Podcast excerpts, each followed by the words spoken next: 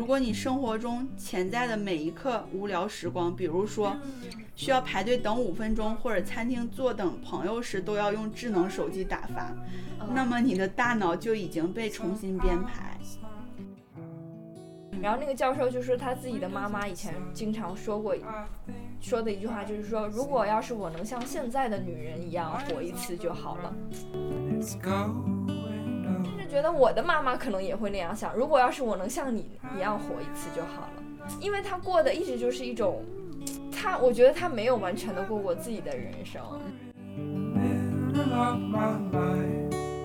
他的姥姥其实想通过这些。他被爱过的一些证明，来合理化自己的牺牲，就是他之前对于家庭、对于自我的身份的一种牺牲。大家好，欢迎收听理想主义新一期的节目，我是黛西，我是安卓。嗯，我们这一期呢，主要想聊的一个题目叫“我想过不被打断的人生”。嗯，这个来由呢，是之前黛西给我发了一个叫淡豹的作家的一个演讲，然后那个演讲的题目就叫“我想做一个不被打断的人”。然后就是我听完这个演讲，我对内容当时其实还好，没有印象特别深刻，但是这个题目本身就带给我的冲击感挺大的，因为我觉得。作为一个人，就是这一生不被打断，一直做自己想做的事儿，其实挺难的。对，然后我们俩就从这个题目上就延伸了很多讨论嘛。嗯。然后就是我想到的，其实首先就是手机。嗯。手机对我生活的打断，实际上就是最典型的就是微信嘛。对，感觉微信现在已经。统治了我的生活。对，就是你是被它统治的，而不是说你什么时候想去看再去看，而是说这个消息什么时候弹出来你就得去看。对，嗯，然后我就想到说，之前看一个演讲，那个人就说我，他说他的手机从来不会设置消息提醒，呃，就是不提醒的状态，所以这样他就可以说自己在什么时候想去看的时候去看。就比如说我在工作上的时候，这个就做不到。那这个就是边界感有点模糊，就是中国人是既把微信当做一个沟通工具，又当成一个就是工作上的一个。对，就自从微信就变成工作上也很重要的一个工具之后，你就没有办法这样做了。嗯嗯，然后一开始的时候就是不看微信，在工作的时候，但是呢，回头就发现别人找你，你就会有一种愧疚感在里边儿。哦，是，就是就是感觉我耽误了工作一样。嗯，实际上我一开始并不认为这个是一个义务性的，就是它是我自己的微信嘛。但是后来就是来北京之后，发现大家都是这样的，就慢慢的我就也必须得时刻看公看那个微信。但是其实微信里就有很多其他的消息嘛，就比如说你的朋友的什么的，所以就很难分得开。嗯，就感觉它是融入了你生活的。方方面面对，然后就是像是比如说平时的话，比如朋友给你发微信，有的时候你确实就是在忙，就可能回复的比较晚了，嗯，然后对方有的时候就会抱怨你，就说哎，你怎么成天都找不到人呢？啊，就这个时候我也会觉得，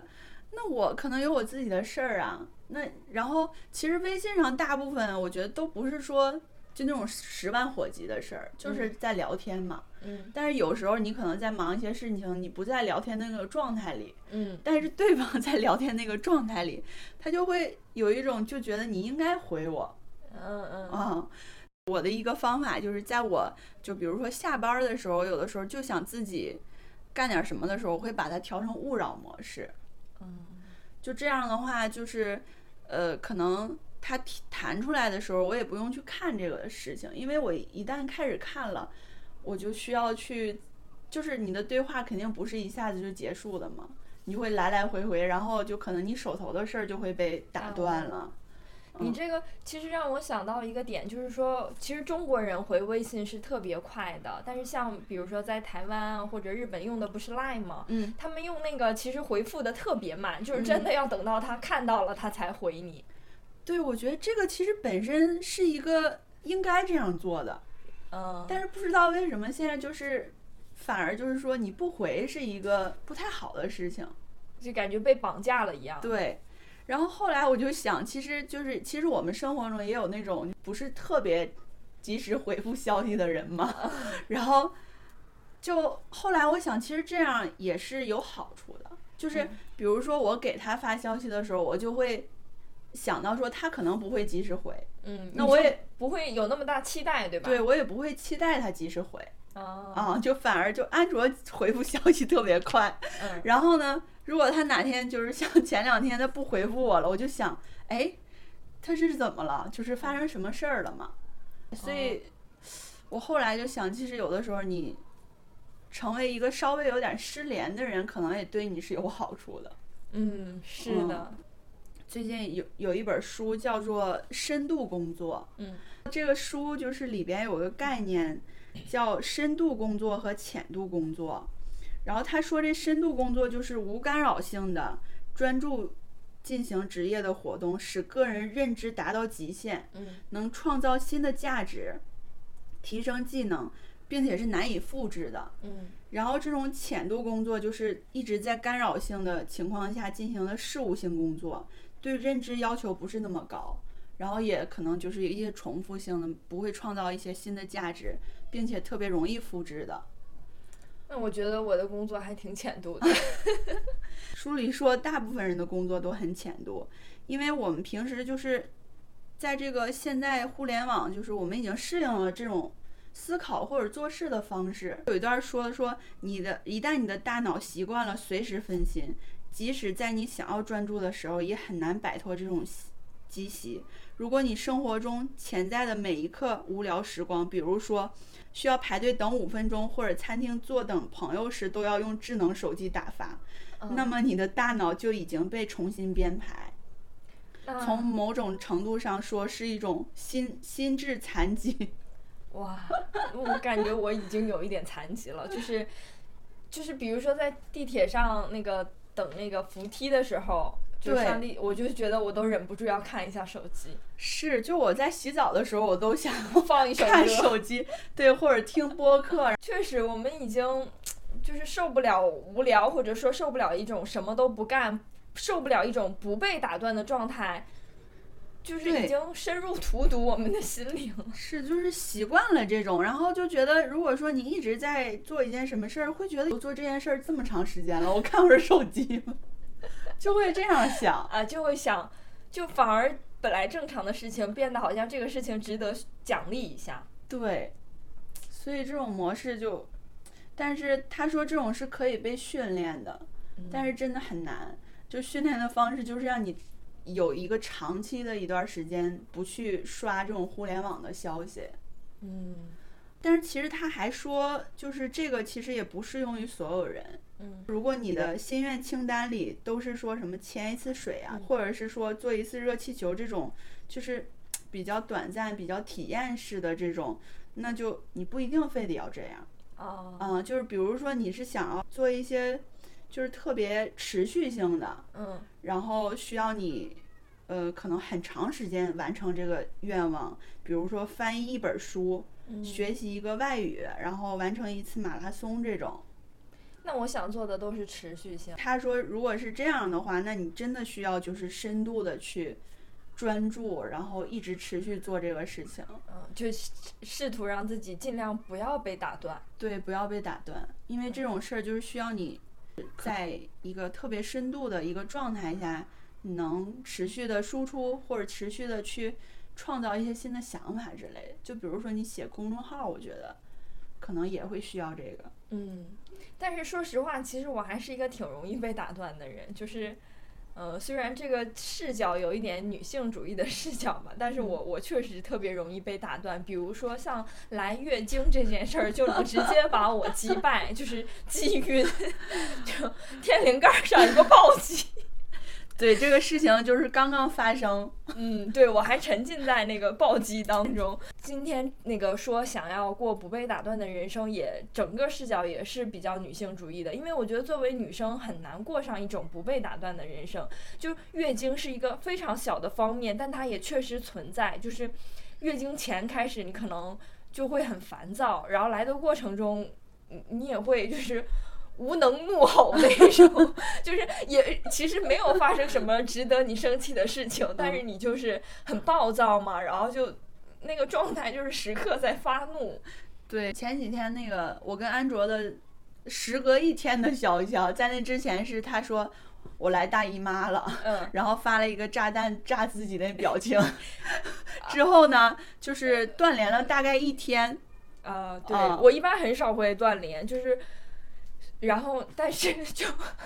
我就被打断了，然后打断我的就是这个大姨妈。对你就是完全就是有一种被消音了感觉，下线了。对，因为我大姨妈首先身体上很累，再一个就是身体累了，其实就影响你的精神了，你就已经没有精力去做一些事儿，或者说就是。有有一些事儿是需要情绪来做的嘛，就是或者说上班本身也是一种情绪的输出，就是你有一部分服务其实是在情绪服务你的老板或者同事，你要配合这个，但是你要是做不到的话，就会显得你很格格不入。然后那那那没有办法，那个月经来了，你就是这样被打断了，你的心情就是突然一下就降到了极点，或者说你整个就是很整个人很累，你没有办法配合这种。节奏了。回想以前的一些事情，就可能你特别在意，或者当时特别难受的一些事情，就是在月经过去的时候，就在想，这真的没什么事儿啊。那我为什么当时就那么在意？对，月经就是有这种神奇的魔力，就是因为它也是一种化学物质在你体内的分泌啊，或者减少的，然后就让你觉得就是整个人人生都是灰蒙蒙的。但是月经一过去的瞬间，就感觉这世界又由我掌握。我经常在那个来月经的时候，就跟我朋友说，我这两天是脑子长在子宫上的那几天，你不要来惹我。就是我说一些那个很很就是很气愤，或者说很让人生气的话，也不是我说的，就是这个时候已经不是我在掌管我的脑子和我的心情了。对，然后。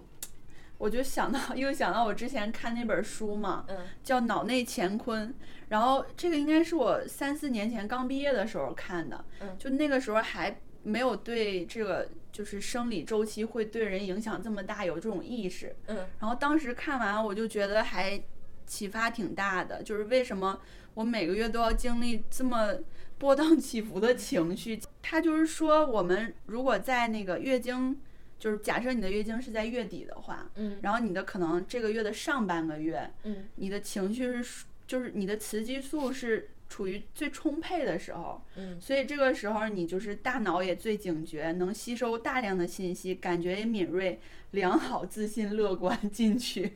性欲高，并且心心情愉悦。这个时候就是整个感觉人生就是完美的，嗯，然后一旦到下半个周期，就是可能你在来月经的前一个前一周，这个时候就会有一点感觉疲惫，嗯，然后有一点没有力气，就会出现有一些焦虑或者疲倦、忧郁，情绪不是很稳定的状态，嗯，然后就最严重的就是前三到五天吧，嗯，就是来的前三到五天，这个时候就是。没有你的一种身体的激素来稳定你的情绪，你这个时候就会攻击性特别强。对，就是我。对，就这个，就像安卓说的，这个时候就千万不要来惹我。嗯嗯。所以就是我我知道这些之后，我就反而就觉得，哦，原来就是大家都会这样，并且这个是一个正常的一个生理的过程。对，但是我还是会对这件事儿感到愤怒，因为。就是这件事儿打断了我，但就因为我是个女的，我就得来月经，所以就是没有办法。嗯，我们之前不是也问过我们的男生朋友吗？就是你你的情有情绪周期吗？其实他们应该也有，但是他们不流血呀，就是至少没有那么痛苦吧。就是我我觉得来月经，而且这个痛经程度应该人和人是有差异的，就是。其实我在我小一点的时候，十几岁，高中、大学的时候，我觉得我的痛经也没有那么明显。就我甚至觉得那个时候，就现在肯定是错误的这种想法。我甚至觉得，就是那些痛经很厉害的女生有一点矫情，就怎么会那么疼呢？然后后来我不知道我经历了什么，可能确实小时候没有注意，经常在经期也喝冰的呀什么的，然后就导致后面就是有一些遗留的这种不好的因素，然后现在就是痛经。真的挺难受的，嗯嗯，是我其实也是在年轻的时候，就是没有太体会过痛经是什么东西，嗯，而且心情也完全不会受影响，嗯，就我觉得受影响很小，不会影响那么大。对，尤其就是反正我个人会感觉我工作压力越来越大之后，嗯，呃，就是月经之前和就是会让我尤其的焦虑，嗯，就让我焦虑到就是有的时候。可能就会睡不着觉，这种，呃，就感觉他来了，他来了，他要来了。对，而且他不来也很焦虑。你焦虑什么？啊，我倒没有那方面的焦虑，就是我他不来，但是你一直会觉得你你要来这个东西，你就会很烦。对，就是那种很恐怖嘛，就暴风雨前的宁静，反而让你觉得很吓人。对，然后就觉得这怎么要来不来，然后我都累两个星期了，你还不来，就这种感觉。对，就是所以这个就是一个很客观的打断，但是我觉得作为女生，就是这种打断，就是其实这个是一一种生理给你带来的打断嘛。然后这种生理构造不同，然后你在社会上的一些就是角色给也给你带来了很多打断，比如说结婚，还有生育这件事儿，就。我觉得，就我其实，在我那我这这两天公众号终于更了一篇文章，然后在那里头我也写了说，如果一个女人必须结婚、必须生育，那她很难过上一种不被打断的人生。嗯，就是我我一直觉得我有一点恐婚恐育，就虽然还没结过，就正是因为可能也正是因为没有经历过吧，就感觉想到这个事儿有点害怕。虽然我在那个就是。呃，讨论婚礼这件事儿的时候，劲儿劲儿的说，我想要怎怎样怎样的，但实际上我对结婚还是持一种很观望，或者说就是很，嗯，怎么说，并不是说特别能坦然接受的一个态度。就包括我在大学的时候，我还写了专门写过一篇文章，说到底我们为什么要结婚？因为那个时候我其实并不懂。就觉得说，如果要是离婚这种制度也存在，那你结了婚既然可以离婚，你为什么要一开始结婚呢？你要是两个人相爱，就就是生活在一起就好了。就是结婚并不是一种唯一的形式。嗯嗯，然后当时写的那篇文章里，我还就是找到了，就是说婚姻成立的动机也是复杂的。德国社会学家穆勒里尔曾归因为三三种动机，即经济。子女和感情，并认为在上古时代，经济第一，子女第二，爱情第三；中古时代，子女第一，经济第二，爱情第三；现代社会，爱情第一，子女第二，经济第三。古代社会婚姻的主主导动机源于妇女，妇女是创造财富的活动工具。娶妻是为了增加劳动力，人的性欲在婚姻之外可以得到满足。人类婚姻史的第二时期，妇女劳动范围逐渐变小，财富及继承问题日趋突出，于是关于个人至亲骨肉的后代观念变成了婚姻的主导动机。婚姻是为了生育合法的儿女和照，呃照顾家事。第三时期，妇女社会地位起了变化，个人自由成为社会生活的基本准。准则，爱情成了婚姻的主导动机，其次才是生育儿女和权衡经济。但即使是在现代社会，经济和子女这两个因素在婚前考虑和婚后占有的比重仍仍然占着重要地位。总总结起来，婚姻的要素，经济、情感和繁衍后代的本能综合起来，就是才是说它是婚姻这个形式的一个最基本的对原因是吧？当时对，然后我就觉得那这样看来。就是女性，在这个婚姻里，就是很重要。然后她很重要，就是因为她能生育。嗯。唉，然后就想到很多身边要就是怀孕的一些朋友啊什么的，他们就是会对，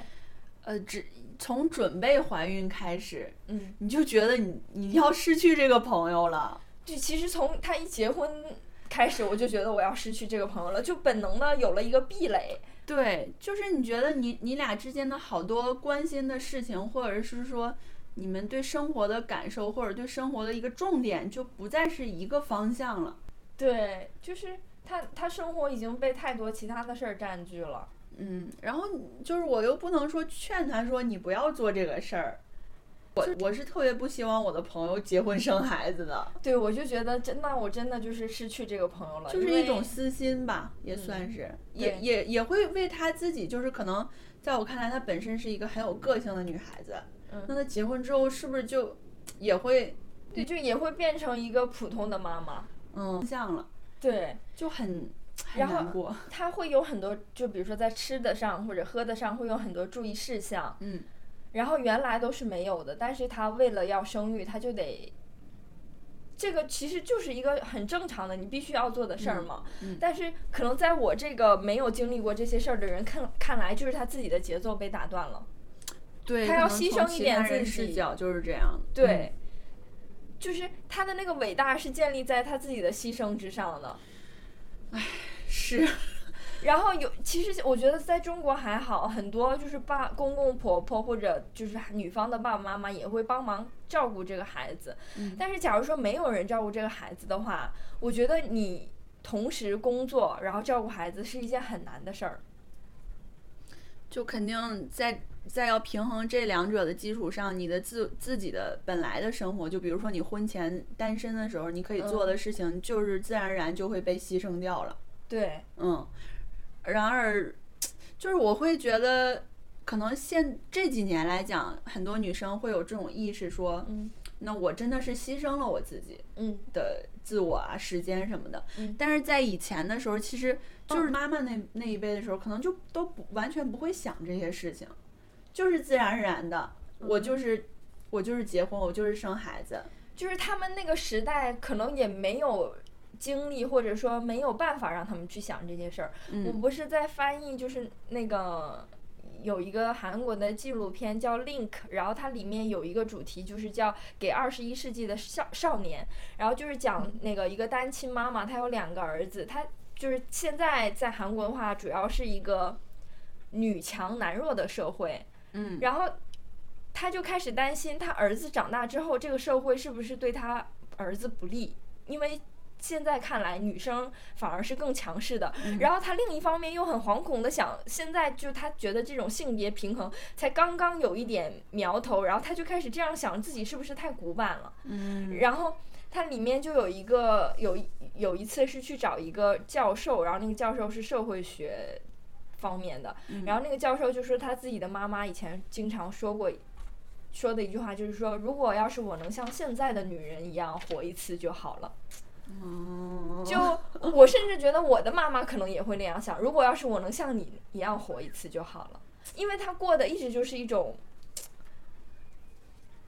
她，我觉得她没有完全的过过自己的人生。嗯，到了那个年纪，他们就开始，就不能说被打断，就是一直已经也没有说想有这种被打断的意识。其实这个就更可怕。我觉得，对他根本都没有意识到自己是被打断的。嗯，像我们的话，就是我我那那里头还说嘛，就是说我很难想象我的个人价值依附在其他人的价值之上，或者说依附在家庭价值之上。我就希望我个人的价值是完全独立的，就是在工作中的表现，或者说我做一些其他的事儿，包括做这个播客呀什么的。那这个就是完全我独立的个人价值的体现嘛。但是当我成了一个妈妈之后，其实我的价值是体现在其他人身上的。更多的时候，就是这个孩子好不好，说明我教育的好不好，就是我的成果物转化成了一个其他人，我会有这样的。想法哈，感觉上，对，就让我想到说，现在，呃，比如说你成为一个妈妈之后，你的名字就不再重要了。你是，比如说你是谁谁谁的妈妈，就你自我的身份就就没有了。对，或者说，我就感觉变成妈妈的那一瞬间，你就不再是一个女的了。就是怎么说，你就就是你不再拥有什么，就是女性这一性别，就是就感觉妈妈就是一个独立出来的性别。对，妈妈就是一个你的身份了，你就不需要你自己的身份了。对，就是妈妈那个形象，就是很赫然的就立在那儿，然后就已经代替了你，就感觉直接就把你给打打走了，把你这个个人。当然，现在的一些就是独立的年轻的女性，并不完全是这样的，但是就还是。就在我看来，有一些女生，就假如说她没有那么早的生育的话，她本来可以在她的职场更加的，就是放放出光彩，但是她却嗯在那个时候因为有了孩子，然后她不得不就是做这件事儿，我就觉得她的其他的作为她个人的价值就被打断了。然后我就想到我们不是都看了那个八二年生的金智英了嘛，然后当时其实金智英在。要第一个孩子的时候，就是和她丈夫争吵的点，也主要是金智英觉得她自己要做的牺牲很大，她老公其实不懂她要做多大的牺牲。然后等她生完孩子，小孩大一点，能去托儿所了之后，她就是路过那个家家附近的面包房，然后再招那个钟点工，然后她进去就看嘛，然后里面是一个好像是四十多岁的那个阿姨，就问金智英说：“你想当这儿的那个兼职吗？”然后。那个阿姨自己说：“我其实我当年也是某某某大学毕业的，然后也是因为就反正就是说，其实我们都一样，我们当时大学毕业出来也都怀揣着一个就是对职场或者说我要达到一个怎样的人生目标目标的梦想，但是后来我就去带孩子去了，然后我就被打打断了。然后那本书里还说，就是在韩国，嗯，四四十多岁的女性的再就业率特别高，然后她们再就业就已经没有办法再从事自己。”就是或或者说可以获得的那种高度了，是吧？对，就是他那个就已经完全降下去了。他再想回到那个高度，实在是太难了。嗯，他只能做一些就是那些，就像你刚才说的那种浅度的工作。是这个，就只是因为说女生女生的本身的身体构造，她可以生孩子。对，然后我我就想这个事儿让我很愤怒嘛，然后愤怒完了之后，我也不知道该怎么办，然后我就就是觉得，我我确实需要想，但是可能有一天我自己也就被打断了，我自己也就接受了这个被打断，然后我就想说，那我在我被打断的时候，我怎么样能尽量坚持自己的。独立性，然后再一个就是说，对于其他被打断的人多一些，就是包容、温柔。因为我公众号写的那个文章里也是说，当时我在地铁里没有给一个孕妇让座，然后我当时就是